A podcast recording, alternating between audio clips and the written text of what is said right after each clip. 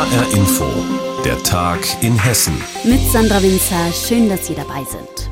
Ordentlich gewütet hat das Sturmtief Antonia in der Nacht in Hessen mit Wind und Regen. Dabei hat es nicht nur Unfälle, sondern auch vielerorts Behinderungen gegeben. Unsere Reporterinnen und Reporter waren direkt draußen. Dabei haben sie entwurzelte Bäume entdeckt, aber auch gesperrte Bahnstrecken.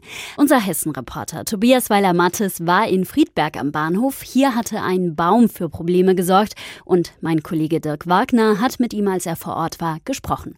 Zunächst hat unser Reporter die Situation in Hessen zusammengefasst. Weil ein Baum durch den Sturm auf die Bahnstrecke gestürzt ist, haben Reisende hier in Friedberg am Bahnhof heute Morgen ihre Köpfe nach oben zur Anzeigetafel gereckt. Da stand teilweise, Züge nach Frankfurt brauchen 33 Minuten länger. Aber es war hier in Friedberg vergleichsweise wenig zu spüren vom Sturm. Anders auf der A44 Kassel Richtung Dortmund. Da ist bei Diemelstadt im Landkreis Waldeck-Frankenberg es so glatt gewesen. Mehrere Lastwagen standen quer. Das war schon in Nordrhein-Westfalen. Die Grenze ist da ganz nah. Aber der Stau war auch in Hessen. In ganz Hessen sind Bäume auf Straßen gestürzt, zum Beispiel auf der B27 bei Burghauen im Landkreis Fulda. Ja, und doppeltes Pech hatte ein Fahrzeugbesitzer im südhessischen Fischbachtal. Da ist ein Baum auf eine Laterne gestürzt und beide, Baum und Laterne, sind zusammen dann auf ein parkendes Auto gekracht. Das war jetzt schon der dritte Sturm hintereinander, der ja. auch uns in Hessen erwischt hat. In der vergangenen Woche hat es ja auch schon enorme Windgeschwindigkeiten gegeben. Wie fällt denn die Gesamtbilanz aus? Haushohe Bäume haben bedrohlich geweht, als ob sie Grashalme wären. Ich bin Donnerstagvormittag im Taunus unterwegs gewesen, mit dem Übertragungswagen an diesen Bäumen vorbeigefahren. Vom Gefühl her war es vergangene Woche heftiger als heute. Der Gemeindebrandinspektor der Feuerwehren in Schmitten hat mir damals gesagt, man kriegt hier Angst. Er hat mir von einem Einsatz in der Nacht berichtet. Die Feuerwehr wollte gerade einen Baum klein schneiden, der auf eine Straße gefallen war. Schon sind die nächsten Bäume gefallen. Und dann heißt es eigentlich nur noch Rückzug für die Feuerwehr. Teilweise waren die herabgestürzten Bäume 60 Zentimeter dick.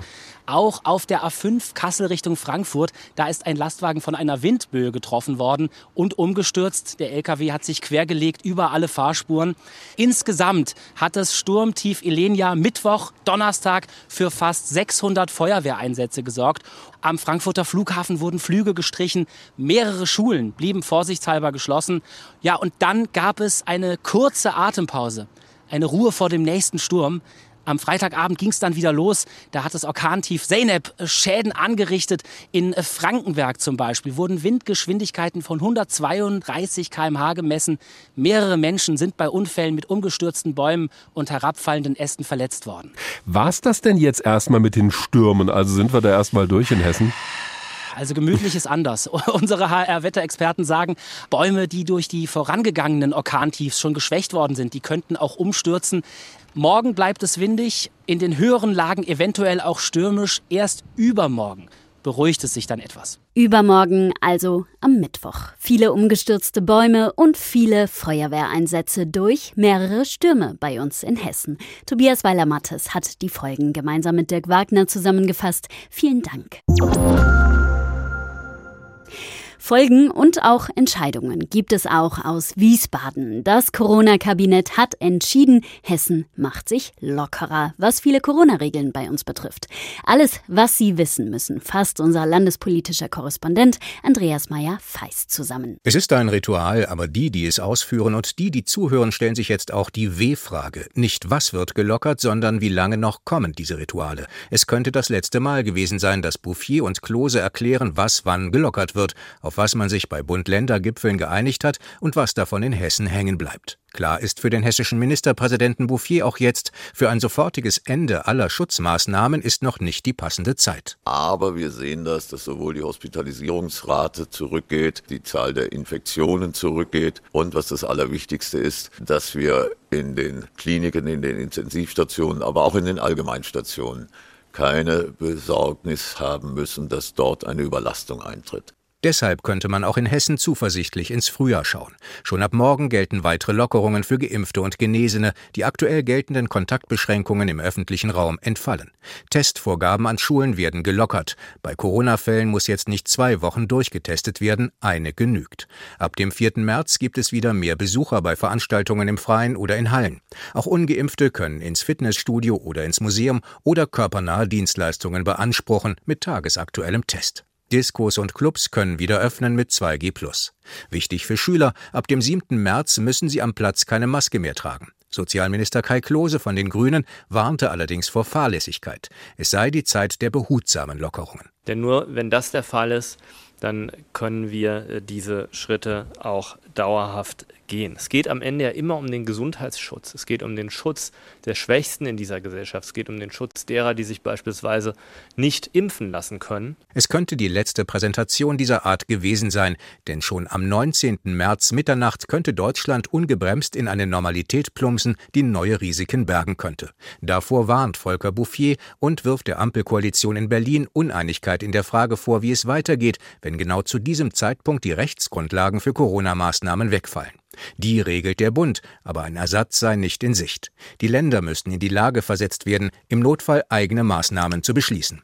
Bouffier befürchtet, dass am Ende nur eine reduzierte Maskenpflicht überleben könnte. Aber es ist höchst streitig, wo und wann, welche Masken, also haben wir alles im Angebot. Vielleicht äh, gibt es auch noch eine Einigung der Möglichkeit einer Testpflicht in bestimmten Bereichen. Vielleicht Sicher ist das nicht. Am Ende könnte das alles in quasi letzter Minute durch den Bundesrat gepeitscht werden. Eine sinnvolle Debatte über das, was man macht und lässt, sei dann aber nicht mehr möglich, sagt Bouffier. Das würde für Hessen bedeuten, ab dem 20. März könnte es mit allen Corona-Maßnahmen vorbei sein. Schritt für Schritt lockert Hessen die Corona-Regeln. Andreas Meyer-Feist hat alles Wichtige zusammengefasst. Von Wiesbaden werfe ich mit Ihnen jetzt einen Blick in den Gerichtssaal in Frankfurt. Im Prozess um die NSU 2.0 Drohschreiben hat jetzt nämlich die Frankfurter Rechtsanwältin Baschai Yildiz ausgesagt. Sie hatte als erste Drohschreiben bekommen. Über den dritten Tag im Prozess berichtet unser Frankfurt-Reporter Frank Angermund. Vor dem Saal des Frankfurter Landgerichts stehen am Morgen deutlich mehr Zuschauer als an den ersten beiden Verhandlungstagen. Denn die Aussage von Seda Baschai Yildiz steht auf der Tagesordnung. Tagesordnung. Die 46-jährige Anwältin berichtet, dass sie im Sommer 2018 hunderte Beleidigungs- und Drohmails erhalten habe, denn sie hatte zu der Zeit den mutmaßlichen Bin Laden-Leibwächter Sami A. verteidigt. Doch als sie ein Fax mit dem Kürzel NSU 2.0 erhalten habe, in dem nicht veröffentlichte private Daten von ihr standen und in dem ihre kleine Tochter mit dem Leben bedroht wurde, habe sie zum ersten Mal Anzeige erstattet. Ihre Anwältin Antonia von der Behrens. Die Daten von Frau Bascha Yildiz, die in den Drohschreiben verwandt worden sind, die sind sämtlich nicht öffentlich abrufbar. Das war zuerst ihre alte Meldeadresse und später ihre neue, die allerdings gesperrt war. Es waren Vornamen, Geburtsdaten von ihren Familienangehörigen. Seda Bashayildes Adresse ist auch im Darknet veröffentlicht worden. Unbekannte hatten zudem aufgerufen, Geld für denjenigen zu sammeln, der sie tötet. In ihrer Aussage schildert die Juristin, dass sie zahlreiche Vorsichtsmaßnahmen treffen musste.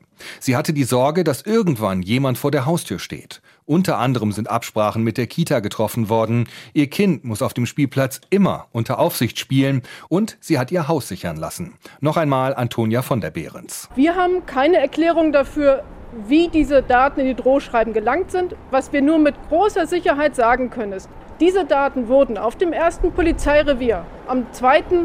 August 2018, ungefähr 90 Minuten vor dem ersten Versenden des Drohschreibens abgerufen. Am Morgen des dritten Prozesstages hat der Anwalt Mehmet Daimagüler ausgesagt und geschildert, dass er nicht nur NSU 2.0 Drohschreiben erhalten hat.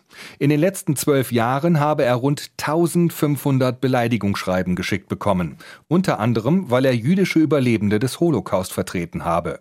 Für ihn seien die Autoren solcher Schreiben kleine feige Würstchen, die im Keller bei Mama wohnen.